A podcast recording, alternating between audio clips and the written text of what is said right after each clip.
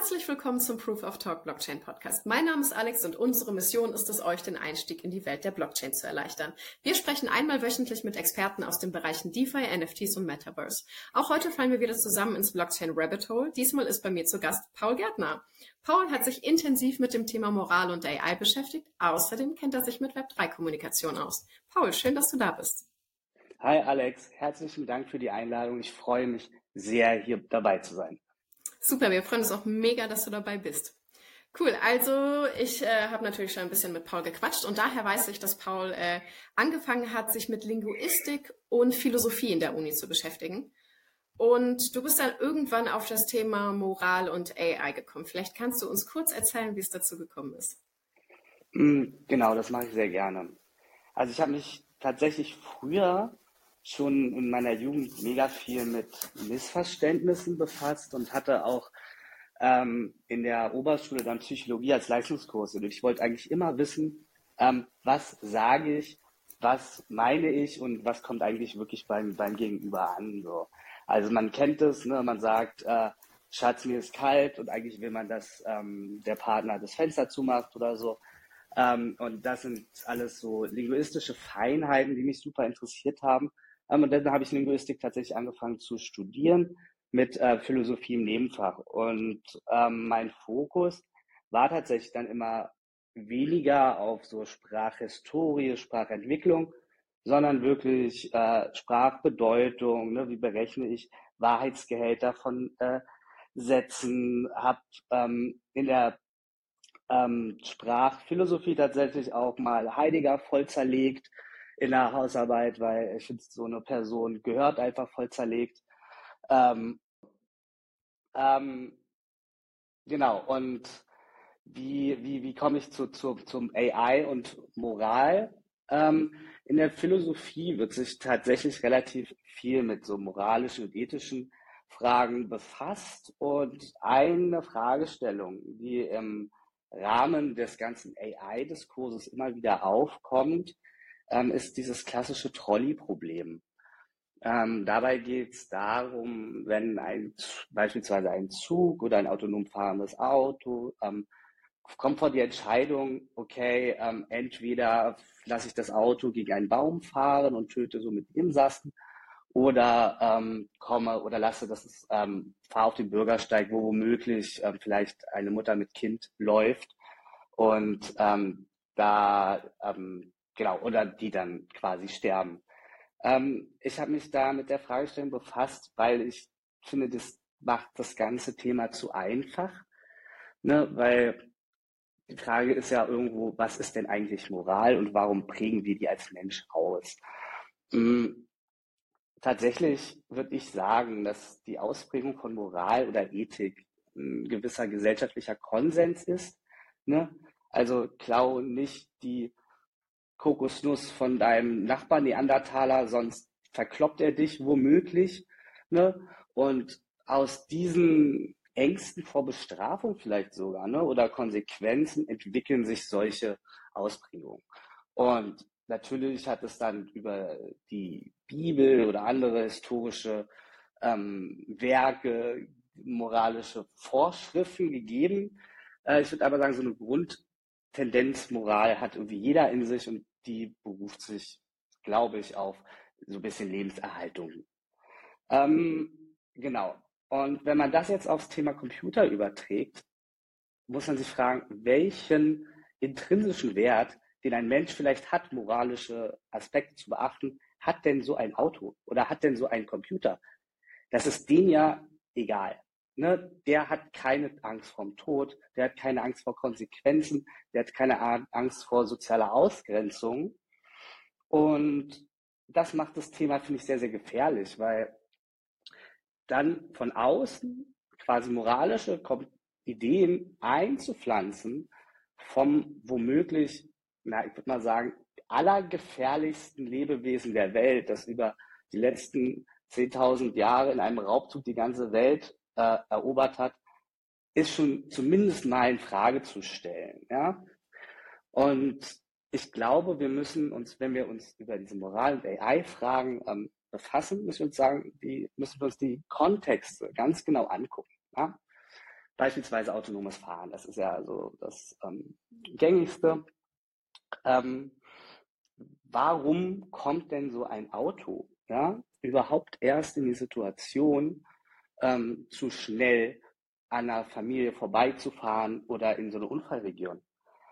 Ähm, das würde ich jetzt in meiner laienhaften Denke sagen, dass wir durch unsere wirtschaftliche Entwicklung der letzten 100 Jahre einfach unsere ganze Welt zu einem sehr, sehr autolastigen ähm, ähm, ja, Infrastruktur gemacht haben. Also Städte sind nach Autos ausgerichtet, Fahrradfahrer und Fußgänger fallen so ein bisschen hinten runter. Ne? Und klar, wenn ich das okay finde, wenn ich das in Kauf nehme als Städteplaner, dass neben kleinen Kindern mit, mit viel kmh Autos langbrettern, dann muss ich auch in Kauf nehmen, dass dabei was schief geht. Das hat aber nichts mit der Fragestellung der AI oder so zu tun. Ne? Ich glaube, da werden, wird einfach zwei Diskurse werden da vermischt. Ne? Und ich denke, dass das AI-Moralproblem ist, wenn wir jetzt zum Beispiel sagen würden, okay, ein, wir haben eine Sektorentkopplung, ja, Autos nur auf Auto, Tunneln vielleicht sogar unterm Weg, oben auf dem Fahrradweg oder Fußgängerzone in der ganzen Stadt, dann trete dieses Problem ja gar nicht auf, ja. Und ich, wir haben hier einfach, weil dieses Trolley-Problem so ein super philosophisch, keine Ahnung, durchexerziertes Ding ist, in den letzten Jahren einen öffentlichen Diskurs erlebt, der hier eine Schuldfrage dann zu lösen scheint, oder was ist besser, was ist mehr wert, was ist weniger wert.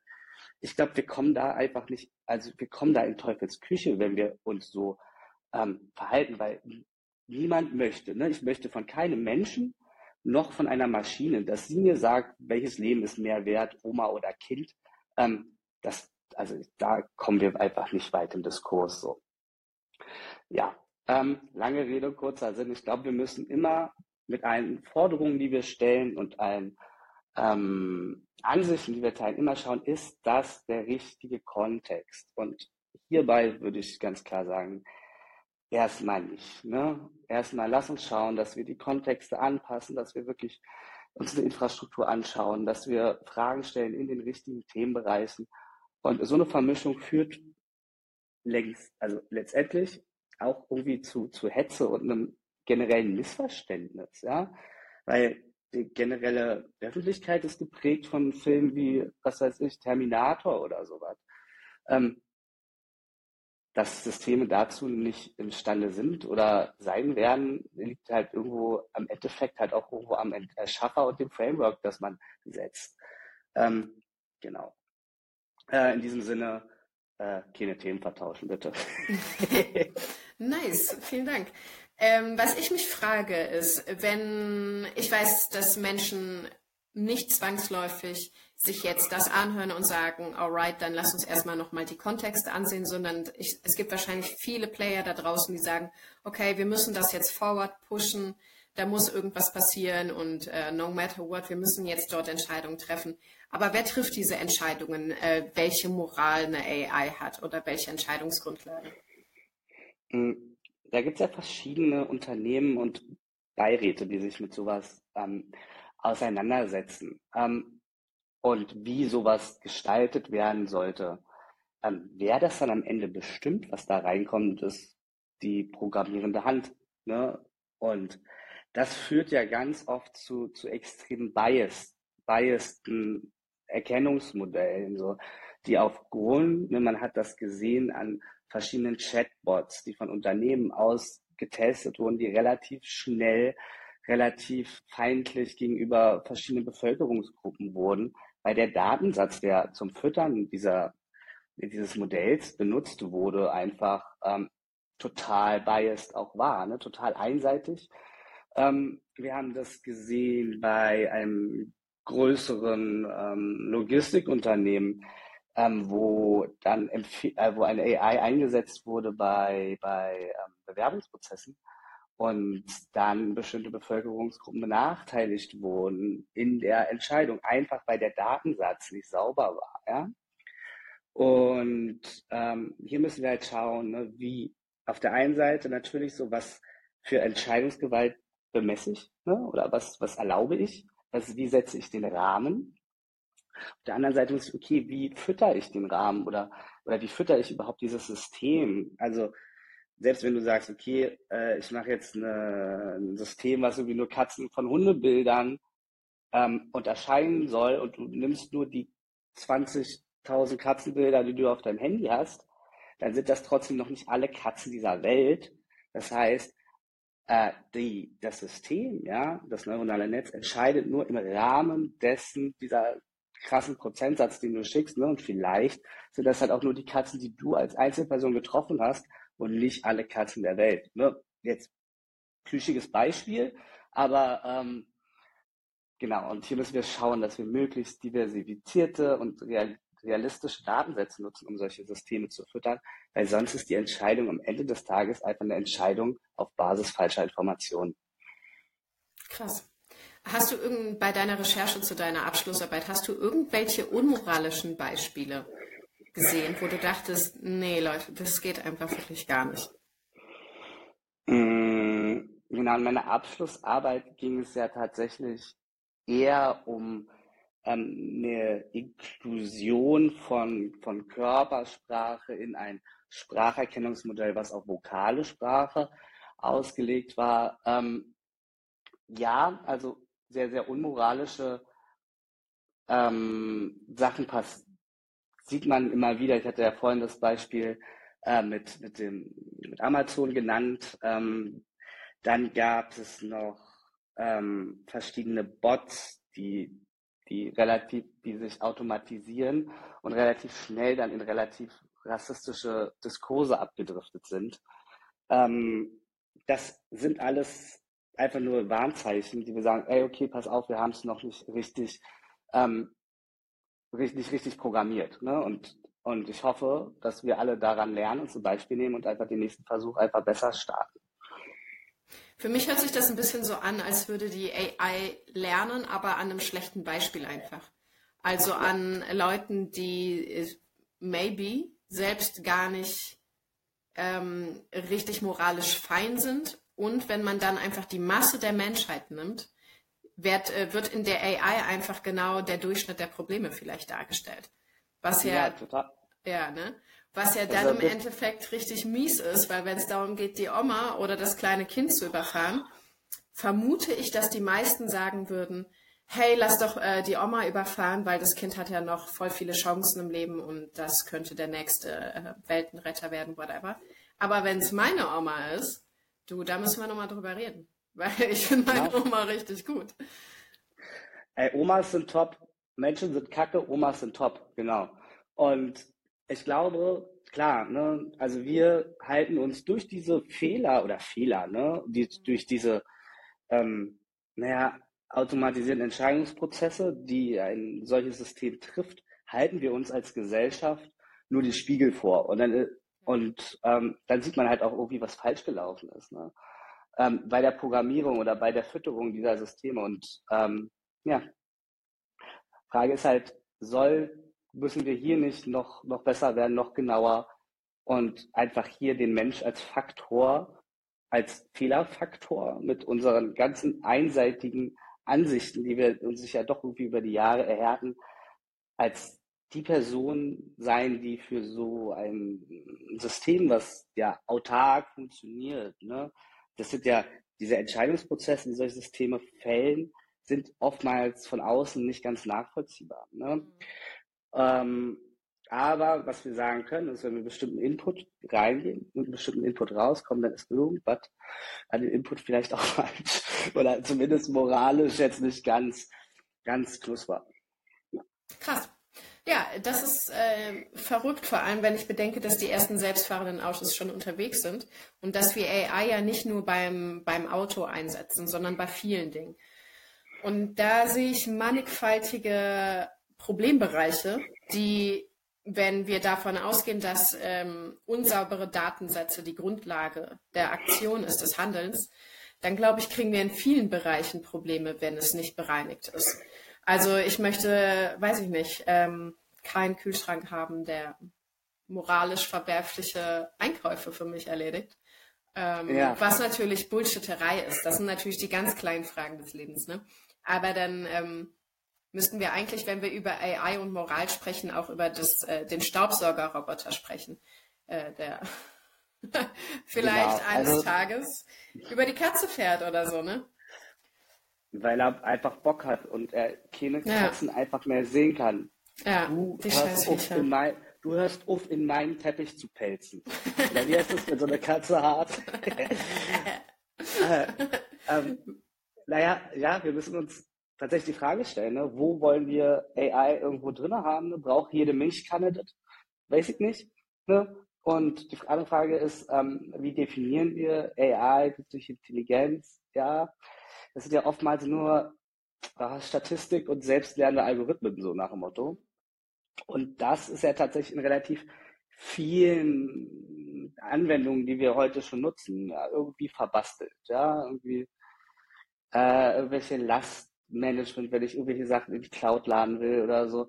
Das ist da überall ja irgendwo schon drin. Ne? Irgendwelche Nutzerdatenauswertungen, wenn ich, wie ich mir auf irgendwelchen Online-Shops, was ich mir anschaue oder so. Ähm, da ist der kleine Appell halt irgendwo, ne, wo gehen diese Daten am Ende hin ne, und was wird daraus resultiert. Wenn es wirklich nur irgendwie in dem kleinen Bereich bleibt, ne, irgendwie ähm, bestimmte Daten werden ausgewertet für bestimmten Zweck, bup, bup, dann ist das alles fein. Aber darauf basierend eine Entscheidung außerhalb des Kontextes irgendwie treffen zu müssen, ist ähm, anmaßend. Verrückt. Also müsste, müssten ja die moralisch besten Menschen der Welt für sehr viele verschiedene Kontexte äh, Entscheidungen treffen für die AI, damit wenigstens grundlegend moralisches Verhalten am Start wäre. Was wäre denn bei so einer AI, die, die lernt, die von uns lernt und äh, die wird ja weiterhin unmoralisches Verhalten lernen. Aber wie unmoralisch ist das wirklich, wenn ein Großteil der Menschheit dazu beiträgt, dass äh, AI dieses Verhalten übernimmt. Es ist sehr philosophisch vielleicht, aber weißt du, was ich meine? Weil dann müssen wir vielleicht darüber sprechen, dass wir Moral grundsätzlich anders definieren sollten, wenn ein Großteil der Menschen die Moral, die ich äh, für moralisch richtig halte, nicht für moralisch wertvoll erachtet. Vielleicht leben mhm. wir einfach in einem sehr, sehr verrückten Kontext. Ja, ist ja so, ne? Also ich meine, ja auch wir Menschen lernen ja irgendwie durch Abgucken, ne? Irgendwie, was kannst du essen, was kannst du nicht essen, was sind Werte, die du vertrittst, was sind Werte, die du nicht vertrittst, was nervt Mutti, was nervt Fatti, was essen die, was trinken die, was machen die so. Ähm, ja, abgucken ist schon, du bist, also die Sache ist ja die, ne, denn wir sehen das ja auch bei uns Menschen im kulturellen Vergleich, ne, das ist ja komplett anders, ne, und da kann sich überfreuen, wenn man jemanden am anderen Ende der Welt trifft und sich versteht und und alle irgendwie gleich. Aber man merkt es ja schon bei Einkaufssituationen oder Verhalten in öffentlichen Plätzen oder so. Das sind ja oft Welten, ne? Und äh, ja, also wenn wir das halt versuchen in einem also ich glaube nicht, sagen wir so, dass wir unsere kulturellen Eigenheiten oder sagen wir unsere äh, Kauzigkeiten ja fast schon, ne? was ist erlaubt, was ist nicht erlaubt und wie verhalte ich mich denn bitte in Deutschland an der Kasse, dass wir das irgendwie abbilden sollten in, in einem digitalen. Bitte nicht. Ja. also, sorry, das ist mein persönlicher Albtraum, in Deutschland einkaufen zu gehen. Ich werde ständig da angeschrien, weil ich irgendwie nicht schnell genug nicht. Nee, das möchte ich nicht, dass die AI mir das auch noch im Metaverse präsentiert. Mhm. Nee, nee, also schauen wir, dass wir irgendwie sinnvolle Sachen abbilden. Auf der anderen Seite ist es halt so, ne, so, ein, so, ein, so ein digitales System ist ja oft auf, auf Effizienz hier drin. So, mhm. ne? Also eine klare Entscheidung, klarer Input, klar, so tak, tak, tak. Ähm, wollen wir das, wollen wir das sowas, dass wir auch vielleicht irgendwelche größeren Fragestellungen da mit reinbringen? Was ist Leben wert? Was ist, was ist Tod? Was ist Schmerz? So, wie kann das, kann das, wollen wir überhaupt diesen Topf aufmachen? Wollen wir da überhaupt reingucken? Ähm, ja, also ich sehe viele sinnvolle Anknüpfungspunkte und ich sehe eine gute Entwicklung und das, ich bin ja krasser Technologieverfechter. Ähm, aber manche, bei manchen Sachen muss man sich sagen, okay, nee, da, hier vielleicht nicht, ne? Mhm. Hier vielleicht nicht, keine Ahnung. Kann man ja auch sagen, ne? Also wenn du sagst, irgendwie, keine Ahnung, Vergabe von irgendwelchen, äh, also ne, kannst du ja auch krank weiterdenken. Ne? Sagen wir irgendwie einen Einsatz in Krankenkassen oder sowas. Eine Vergabe von irgendwelchen äh, äh, Nachrückplätzen für irgendwas. So, und dann so, nee, keine Ahnung, sie haben leider einmal zu viel gekifft. Sorry, so. so, sie, für sie leider keine Lunge, so. Ähm, ja, ne, da muss man sich einfach die Frage stellen, ne, wie, wie setze ich das da ein? Ne? Das war natürlich jetzt gerade überspitzt gezeichnet. Ähm, aber genau, und hier ist halt irgendwie der Appell an unsere Vernunft, ne? Lass uns hier irgendwie das alles auch wieder in den richtigen Kontexten betrachten. Ne? Lass uns hier eine automatische Bilderkennung äh, nehmen, keine Ahnung, wenn die äh, am Fließband die Karotten aus der Erde und die krummen Karotten werden direkt irgendwie zu Minimörchen verarbeitet und die langen Karotten kommen auf den Markt. Super, gar kein, gar nichts dagegen. Und auf der anderen Seite irgendwie zu, zu sagen, okay, was ist jetzt irgendwie moralisch richtig? Guck mal, kommt so eine Krise rein, äh, wie Corona, stell dir mal vor, hier werden alle Handlungen irgendwie automatisiert äh, vorgegeben oder so. Kann man sich vorstellen, hier ist ein Spektrum und was wollen wir? Und hier müssen wir uns irgendwann eine vielleicht bei den einfachen Sachen anfangen und uns langsam vortasten. Aber ich glaube, hier prallen einfach zwei sehr absolutistische äh, Weltbilder aufeinander. Verrückt. Ja, du meintest gerade schon das mit dem Mörchen, das Beispiel. Gibt es für dich irgendwelche anderen guten Beispiele, wo AI moralisch nicht viel falsch machen kann oder wo beispielsweise schon AI und moralisch äh, vertretbares Verhalten gut umgesetzt wurden? Boah, also ne, alles, was so, so ein Auslastung, du hast, kannst ja so Auslastungsmanagement, Datenauswertung, wenn sie wirklich Predictive Maintenance in der Industrie, ne, Stromnetzauslastung, ne, so Sachen, wo einfach niemandem wehgetan wird, aber das quasi zur Sicherung einer kritischen Infrastruktur ne, oder einer, eines Betriebs beiträgt, da ist es ja alles gar kein Thema. Ne? Und da Natürlich kann man dann auch irgendwie sagen, äh, die künstliche Intelligenz, die klaut unsere Jobs. Äh, so im Thema gerade der Indust ähm, ja, der vierten industriellen Revolution, wo wir sagen, okay, es gibt ähm, viele Aufgaben, die ähm, beispielsweise wirklich Predictive Maintenance, die in der Industrie, in der Fabrikhalle viele Aufgaben übernehmen können, wie, äh, vor, wie keine Ahnung, die zwei, drei ähm, Pellets oder so sind äh, fehlerhaft, da sagt die Maschine, die Maschine läuft ein bisschen warm, da sagt die, äh, der, sagt die Maschine Bescheid, ey, du, ich bin ein bisschen warm, vielleicht bin ich kaputt, schick mal ihn, schick mal ihn schicken, so, äh, vorbeigucken, so, und dann kommt da einer vorbei, das spart natürlich extrem viel Arbeitsaufwand auf den, auf Seiten der Fabrikarbeiterinnen, ähm, was natürlich auf der einen Seite gut ist, auf der anderen Seite kann man sich fragen, du, ähm, Cloud ist wirklich unsere Jobs, äh, ich würde sagen, nee, schafft Jobs, weil es immer mehr Leute gibt, die sich dadurch um die, ähm, um die IT kümmern müssen, ne, was gut ist. Ähm, aber wenn du fragst, okay, gibt es so richtig moralisch verwerfliche ähm, Einsatzquellen der AI? Ja, doch. Ähm, ich finde ja so diese ganzen US, ähm, wie heißen die? Äh, die ganzen so US-Big Data-Auswertung, Personenüberwachung, NSA-Gedönskram, naja, zumindest schwierig so. Und das ist ja auch, ja, also ich meine, da werden Personenprofile erstellt, so gesammelt und ausgewertet. Und da hängt ja auch ein selbstlernender Algorithmus dahinter, der irgendwie sagt, oh, ne, da hat er aber dreimal zu viel ne, ins Ausland angerufen. Ne? Könnte ja vielleicht, ne? Und dann passt es noch zu seinem Autofahrverhalten und dit und dit und der könnte ja und dann bapp, ne? und irgendwann so stehen bapp fünf Bullen in deiner Tür so. Und dann wirst du festgenagelt, weil du gerade einen Joint geraucht hast. Nee. Also äh, ich, ich glaube so gerade was so Surveillance an Betracht geht, so Personenüberwachung, Eingriff in die menschliche Privatsphäre, furchtbar. Ne? Das geht für mich gar nicht. Und da sind auch alle, alles, was da irgendwie genutzt wird, schwierig. Und ich finde, das fängt halt schon an bei irgendwelchen Auswertungen von Cookies, irgendwelchen sozialen Medien, Nutzungsdingern. Und ne, wenn wir, wenn wir auf der einen Seite sagen, okay, ne, die Ausspielung von irgendwelchen Posts oder irgendwelchen Werbeanzeigen, das ist, das ist ja doch relativ harmlos. Auf der anderen Seite haben wir solche Datenauswertungen wie Cambridge Analytica, die dann irgendwelchen Leuten in den USA zur Macht verholfen haben.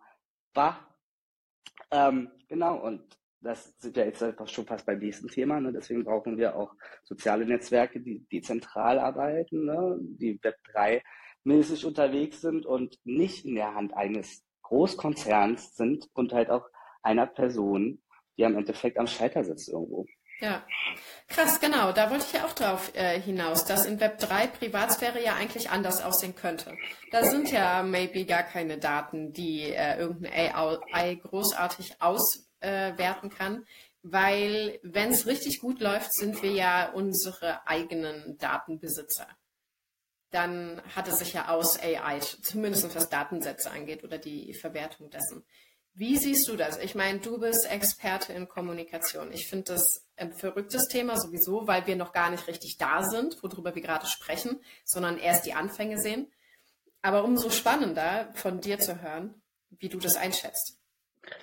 Ja, du hast recht. Wir sind total am Anfang und ich finde, Leute wie du und ich und viele, viele wunderbare andere Leute haben hier einfach einen Aufklärungsauftrag. Ähm, der Welt gegenüber. So. Und ganz ehrlich, ne, Internet kann nur besser werden. Ne? Also es kann nur, es kann wirklich einfach nur besser werden. Und es gibt ja auch die Ansätze. Ne? Also ne, wir sind an einem Punkt, also wir sind als Menschheit oder als Großteil unserer Gesellschaft ist an einem Punkt, die sagt, nee, ich möchte nicht mehr, dass die GAFAs meine Daten auswerten und damit die dann weiterverkaufen an Werbetreibende. Ne? Also das ganze Internet, ja, wie es ja die letzten zehn Jahre sich entwickelt hat, Web 2 sozusagen, basiert ja einfach auf Werbung, Advertisement. Ne?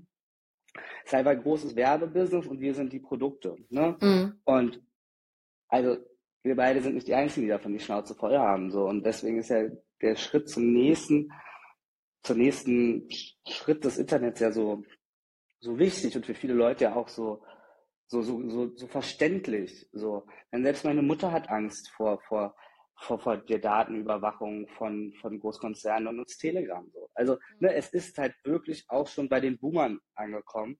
Und ähm, da muss ich sagen, ja, es gibt ja auch schon für die meisten, ähm, meisten Use Cases, gibt es ja jetzt schon langsam Alternativen. Ne? Also äh, ich habe mich intensiv mit dem ganzen Definity-Kosmos befasst und äh, das ist der Internetcomputer. Und hier werden einfach für sämtliche sozialen Medien auch, ähm, auch Kopien oder, oder ähm, ja, Use Cases erstellt, die großen Web 2 Vorbildern ähneln. Da gibt es Discover, was so, was ist wie Reddit und noch ein NFT-Wallet drin hat. So. Und super interessant einfach auch gelöst, weil da nicht quasi sich werbefinanziert ist, sondern durch ähm, ähm, den, den Nutzen wirklich, den Nutzer beitragen. Schreibe ich viele Beiträge, kriege ich was dafür, äh, moderiere ich viel, ähm, so und das ist ja eine ganz andere Art. Das ist ja wirklich, die Nutzer sind wieder die Bestimmer über wie viel trage ich dazu bei, wie viel will ich vielleicht da raushaben und äh, wie gestalte ich den Raum, den digitalen Raum, in dem ich mich bewegen möchte. Ähm, nice. Ja. ja. Ähm, genau, und ich finde, genau, also gibt ja auch wirklich zu allem mittlerweile eine Alternative. Es gibt eine Alternative zu Clouds, es gibt eine Alternative zu, zu, ähm, zu, zu sozialen Netzwerken, zu sämtlichen Web, E-Mails sogar, ja. Und was jetzt aktuell ja noch fehlt, sind ja einfach die Nutzer, ne? Also ja. wenn ich so ein so ein so dezentrales soziales Medium nutzen möchte, was fehlt, gehe ich ja dann nur hin, weil da Nutzer sind. Ne? Also mhm. der einzige Grund, warum die meisten Leute WhatsApp noch nicht gelöscht haben, so einfach weil da die meisten Leute drauf sind, die meisten Freunde. Und ähm, da muss jetzt irgendwie langsam mal ein bisschen Antrieb ran, dass wirklich auch viele Leute aufschwingen. Aber was könnte zum Beispiel ein Grund sein, warum Leute das noch nicht nutzen? Für mich ist es immer die Benutzerfreundlichkeit der Produkte. Weil äh, ich bin natürlich ein Verfechter von, wir benutzen Web3, Privatsphäre basierte Dinge. Aber wenn es einfach Pain in the Ass ist und ich erstmal 700 äh, Tabs öffnen muss, um überhaupt zu verstehen, was die grundlegende Funktionsweise dieses Dienstes ist, da bin ich dann einfach schon raus. Und ich kann mir vorstellen, dass ich meine, ich bin schon lange in dem Bereich und finde trotzdem immer wieder irgendwelche Produkte, wo ich sage, nee, die, das ist so nervig, die zu benutzen, dann benutze ich halt weiter Signal oder Telegram. Einfach ja. erstens, weil tatsächlich kaum jemand da ist, mit dem ich kommunizieren könnte. Aber gleichzeitig denke ich auch, wenn es für mich schon schwierig zu nutzen ist, dann wird meine Mutter das ganz sicher nicht schaffen. Genau, genau. Aber du erinnerst dich ja, die meisten, zum Beispiel viele, viele Web2-Dienste haben ja dieses Login with Facebook, Login with Google. Warum nicht Login with Metamask? Ja, das ja, wird das ja genauso, das wird ja genauso funktionieren. Und ich meine, du hast in deiner Wallet alle deine Sachen, die du brauchst, um dich als du zu identifizieren, zumindest in den Kontexten. Mhm. Ähm, genau.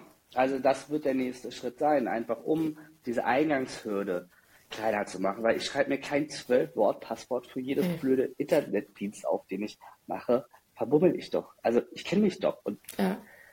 und ihr alle auch. So. Ich erkenne doch meine Schweine am Gang. So. ja, du, ganz ehrlich. Ich äh, habe letztens entdeckt, dass ich äh, Ethereum äh, mal gestaked habe.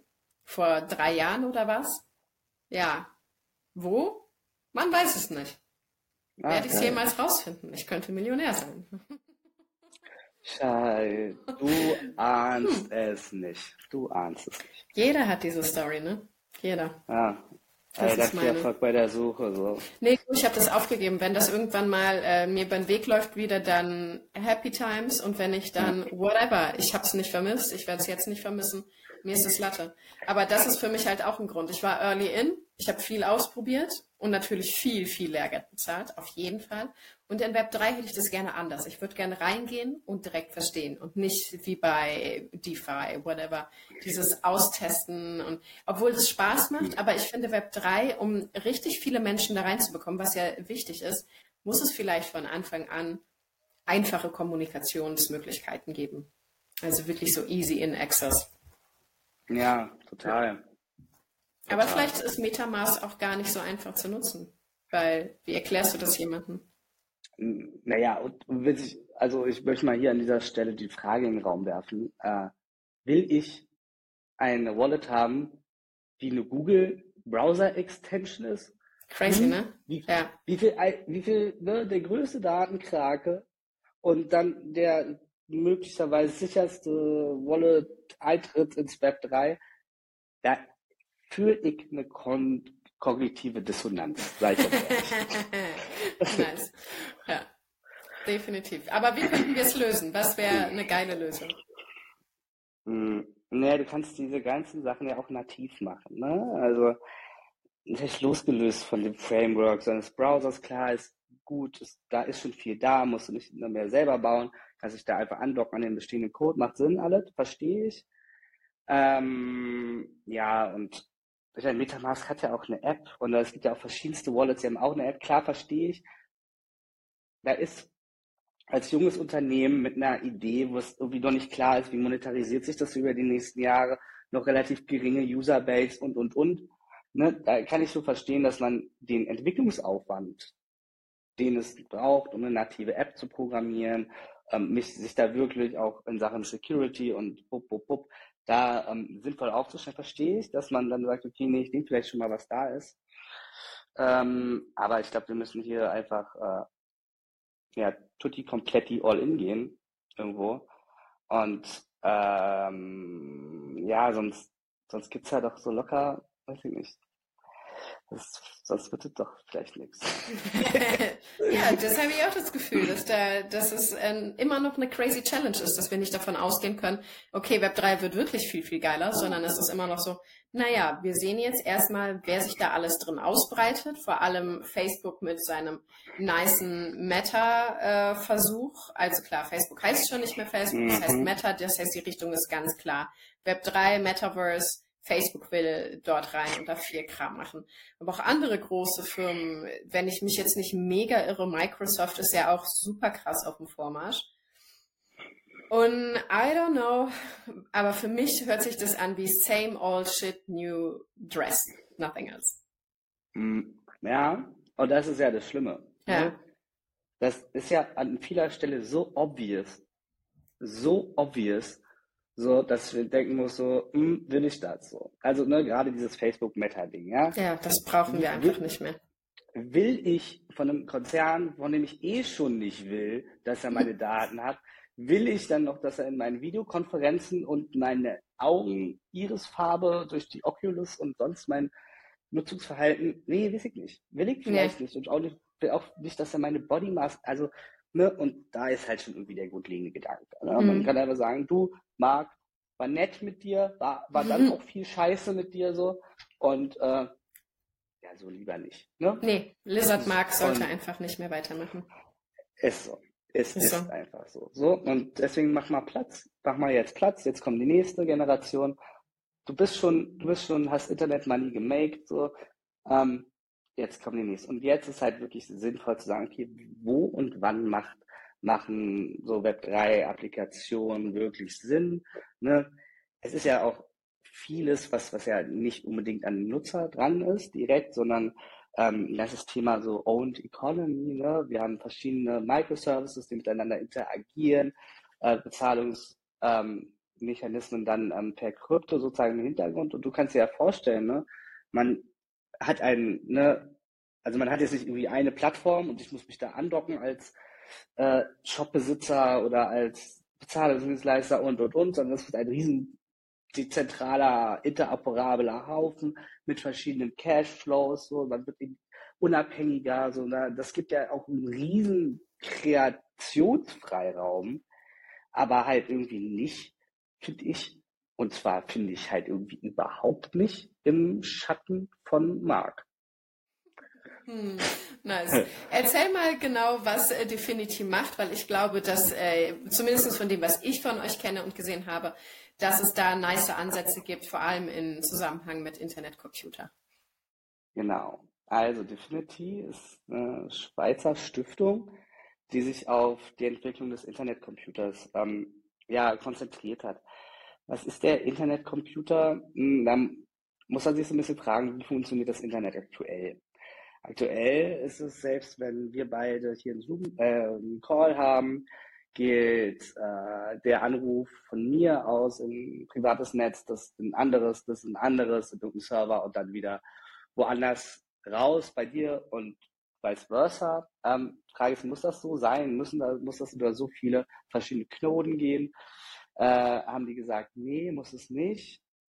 Wir packen quasi diese ganze komplexe Struktur ähm, auf auf eine, auf eine Blockchain sozusagen und machen da ein bisschen, ja, ein bisschen sehr, sehr leistungsstarke Smart Contracts, sogenannte Canisters, und in denen läuft dann sozusagen der ganze rechnerische Prozess hinter sowas ähm, ab. Genau, und der Clou ist so ein bisschen, äh, ich brauche nicht mehr über verschiedene Dienstleister gehen, sondern kann das alles wirklich on-chain machen. Wie geht das?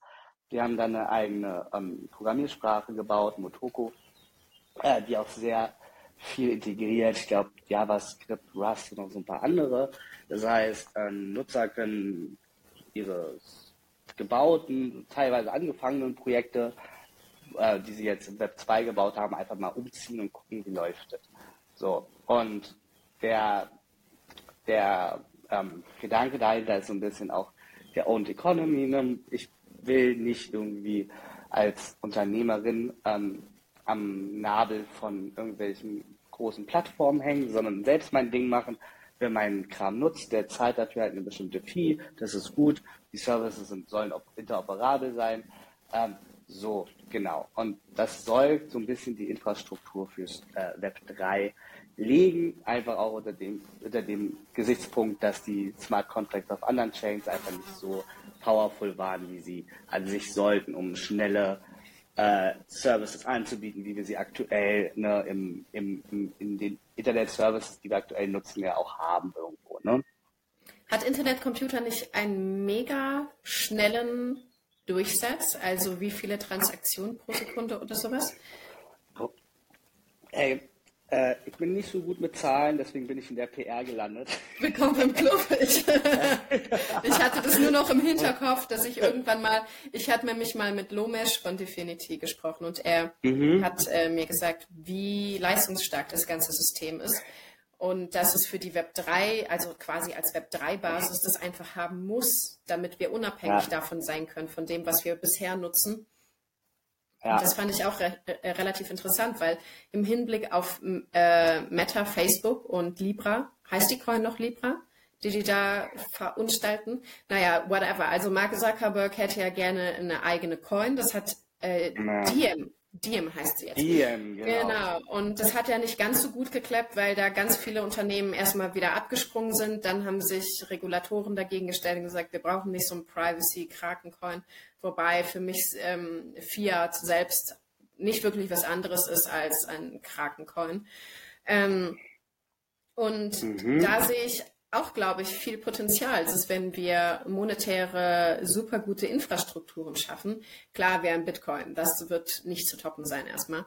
Aber im Kleinen kann es ja trotzdem sein, dass man Transaktionsgeschwindigkeit und vor allem Auslastung generell einfach bereitstellt, damit Nutzer tatsächlich so ein komplettes Ökosystem vorfinden, wo die halt eben nicht auf anderen Mist zurückgreifen müssen. Das fände ich besonders interessant, dass wenn ready-made Solutions da sind, dass die Need nicht da ist, bei Mark Zuckerberg wieder an die Tür zu klopfen. Ja, auf jeden Fall. Und wir sehen es ja, dass es, dass es in diese Richtung geht. Ich glaube, mhm. gerade bei, bei Internet Computer hm, fliegt, die bauen so, ähm, so ein ähm, ja, Frontend quasi für, für Blockchain Solutions. Äh, die waren vorher auf Amazon-Servern und dann kannst du da halt dein User Interface haben. Der Hintergrund rattert dann irgendwie auf, auf Ethereum rum. Mhm. Die haben jetzt gesagt, okay, nee, wir wollen uns wirklich komplett lösen von Amazon. Wir bauen jetzt dieses Frontend auf, ähm, auf den Internetcomputer mhm. und da haben wir jetzt wirklich komplette Webseiten und Services, die komplett ähm, auf, auf Blockchain laufen. Ne? Und hier ist, finde ich, auch total wichtig zu sehen, auch nochmal, ähm, was muss, ne, gerade Thema irgendwie Cross-Chain oder so, mhm. was muss wo berechnet werden, wofür ist welche Kette die richtige. Ja. Ähm, und dann auch die Services wirklich auch so zu bauen, ne? Zu sagen, okay, ne, hier reicht ne, einmal Transaktion alle paar Minuten, hier wirklich alle paar Millisekunden, ne, was schreibt man, was liest man, was muss wie. Also man hat ja auch im Rahmen dieser Wertschätzungskette, ja, verschiedene Stationen, wo eine verschiedene, was weiß ich, verschiedene Genauigkeiten, verschiedene Transparenzen, verschiedene ähm, Latenzen nötig sind, um so ein wirklich komplett Komplettsystem abzubilden, wenn du sagst, ein komplettes Ökosystem. Und ich glaube, hier müssen wir auch nochmal persönlicher werden. Ne? Ist kein, ist kein, keine Kooperation, äh, keine, kein Competition irgendwie. Ist kooperativ. Wir wollen alle Web3, Cross-Chain Compatibility ist super wichtig. Ähm, soll jeder seinen Schneid vom Kuchen abhaben, ist groß genug. Definitiv. Richtig cool. Wie dezentral ist Internetcomputer aufgestellt? Weil ich glaube, wenn man damit competen möchte, was Mark Zuckerberg oder andere Player machen, dann ist ja der große Vorteil, dass die eben nicht dezentral agieren, sondern zentralisiert agieren.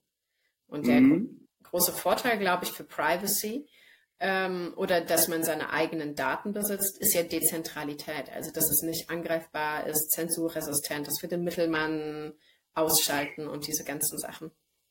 Mhm. Genau, also bei Internetcomputer braucht man meines Wissens nach aktuell noch eine spezialisierte Hardware, ja. Mhm. Aber das sind, also das ist natürlich eine kleine Hürde, wenn ich sagen möchte, oh, ich möchte mal zu Hause mein Node runnen, ne? dann ähm, brauche ich da erstmal diese spezialisierte Hardware dafür, was natürlich eine, ehrlicherweise eine kleine Einstiegshürde ist. Ähm, aber ansonsten sind also sie, ich glaube, sie sprechen aktuell von spezialisierten Rechenzentren. Das ist wirklich pro Kontinent viele. Ich glaube, in, Deutsch, äh, in Europa über 20 verschiedene Node Runner ähm, und in, in, Asien und Amerika nochmal potenziert. So. Mhm. Also, genau, aber ich, wie gesagt, aktuell glaube ich, ein bisschen größere, ähm, muss also schon mal darin vertrauen, mhm. auch was in die Hand nehmen und ist jetzt aktuell, zumindest als Node Runner, ähm, kleinere Einstiegshürde. Mhm. Ähm, genau, als Entwickler total easy. Äh, kann auch ein privates Netzwerk einfach laufen lassen. Das geht alles, ist super einfach und ist super einsteigerfreundlich. Ähm, genau. Aber was wäre vielleicht ein ungewöhnlicher Web3-Dienst, den du gerne nutzen würdest? Boah. Also jetzt abgesehen von Messenger, das ist klar, das, das wollen wir alle, glaube ich. Mhm. Ja, die Frage ist so ein bisschen, brauche ich für ungewöhnlich dann Web mhm. 3? I don't know, vielleicht. Ja. Vielleicht äh, ermöglicht Web 3 ja gerade irgendwas Ungewöhnliches. Mm. Boah. Bin ich überfragt gerade. Egal. Cool, vielleicht äh, lass uns drüber sprechen, was genau alles unter Web 3 fällt, weil viele Leute setzen Metaverse mit Web 3 gleich und das ist es ja nicht. Nee, nee, nee gar nicht. Nee, voll nicht. Also, ne, Web 3 ist ja prinzipiell wirklich das, das Netzwerk dezentraler Services, ne, ein dezentrales Internet, wie wir es kennen. Ähm, Metaverse lebt ja, glaube ich, per Definition da geht es eher um die audiovisuelle Teilhabe an, an sowas. Äh, ne? Also, oder an sowas. Ne? Ähm, ich würde das gerne trennen. Ich glaube, Metaverse ist so, okay, es gibt jetzt ein, hm, ja, eine, quasi ein, ein, eine Realität, eine digitale Realität, an der ich teilhaben kann über Browser, VR-Brille, ne? in der irgendetwas ähm, oder es gibt verschiedene Metaversen, in denen irgendwas dargestellt wird oder in denen irgendwas passiert. Sei es vielleicht ein Konzert, sei es ein, äh, äh, ähm, eine Konferenz, sei es vielleicht wirklich ein Abbild der Realität, sei es ein Atlantis, keine Ahnung, sei es ein Computerspiel, ja. Und, und um das zu, zu, zu, zu, zu strukturieren, ne, sind Web3-Dienste oft nicht schlecht. Ne? Also vielleicht eine Wallet als Einstiegsding ne, zum Bezahlen, irgendwie Krypto, die verschiedenen Teilhaber in so Metaversen. Ja, wenn ich mir vorstelle, ich möchte vom einen ins nächste gehen, ja, und dabei irgendwie mein, mein Asset als Avatar behalten, ja, mein, mein grünen St. Patrick's Day Hut, keine Ahnung, ja, dann ist das ja auch zum Beispiel ein Asset, was sich idealerweise auf einer Chain speichern lässt oder zumindest ähm, hm, vermerken lässt, so dass dann klar ist, okay, ne, nur Paul hat den St. Patrick's Day Hut, den er bei dem und dem Gewinnspiel gewonnen hat und der darf jetzt den haben und damit ist es sowohl im Metaverse 1 okay als auch im Metaverse 2 und ich kann die Transition quasi seamless machen. So. Mhm.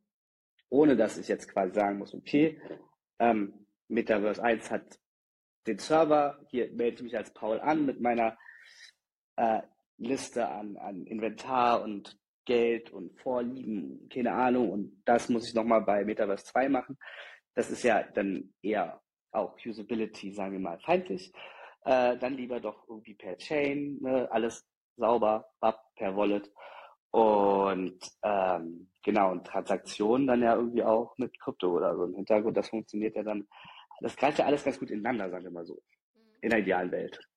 Ja, und vor allem glaube ich, dass der Endnutzer irgendwann von dem Spektakel im Hintergrund gar nicht mehr so viel mitbekommen wird. Also das ist relativ ähm, You know? Das, das ist ja total wichtig, ne? Mhm. Also mit dem Voranschreiten der Technologie.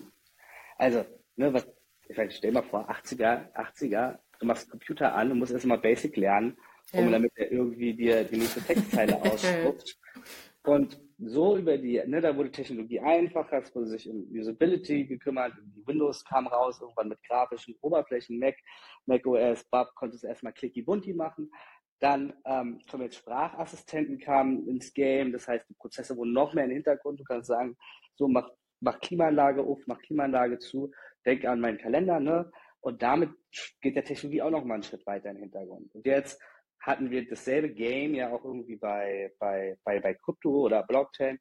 Das ist am Anfang so, uh, geil, neue Technologie, Bab, Nerds stürzen sich rauf, dann irgendwann ähm, Technologie begeisterte und dann wird die Technologie genommen und irgendwo verbastelt in irgendwelchen Lösungen und geht immer weiter in den Hintergrund. Ne? Und ich am Ende des Tages als Nutzer habe ich ja im Idealfall wirklich nur den Benefit, den mir das bringt. Ne? Und nicht mehr irgendwie den Hassel, den ich initial hatte, um mich mit dieser Technologie auseinanderzusetzen. Ja, Definition, äh, Definition, definitiv. Definition. Ja, nice. Wie siehst du das? Äh, wie schnell schreitet die Adaption voran? Also als Outsider würde man wahrscheinlich sagen, wir befinden uns hier rein im Bereich der verworrenen Ideen. Aber es gibt ja schon handfeste Produkte, Web3-mäßig. Und was denkst du, wie lange wird es dauern, bis wir so das Web 3 haben, was wir, äh, was tatsächlich Normalität ist? Mm, also ich glaube, ne, wir haben jetzt lange gequatscht und wir haben Use, erste Use Cases gehabt mit Krypto, ne, NFTs, äh, DeFi, erste Use Cases. Jetzt brauchen wir mal auch mal Use Cases, die auch wirklich äh, hier meine Oma versteht, beispielsweise. Äh, ein Kunde von uns, Turbine Kreuzberg, hat beispielsweise äh, letztes Jahr im ganzen Zuge dieser Pandemie äh, und des Impfpasses ne, auch eine alternative ähm, Lösung quasi entwickelt, die, die EPA, die, äh, die DEPA, die dezentrale elektronische Patientenakte, wo es darum ging, per Interplanetary File System deine Daten bei dir zu halten. Ne? Wenn du zum Arzt gehst, weiß nur der Arzt irgendwie die Daten, die du freigibst. Ne?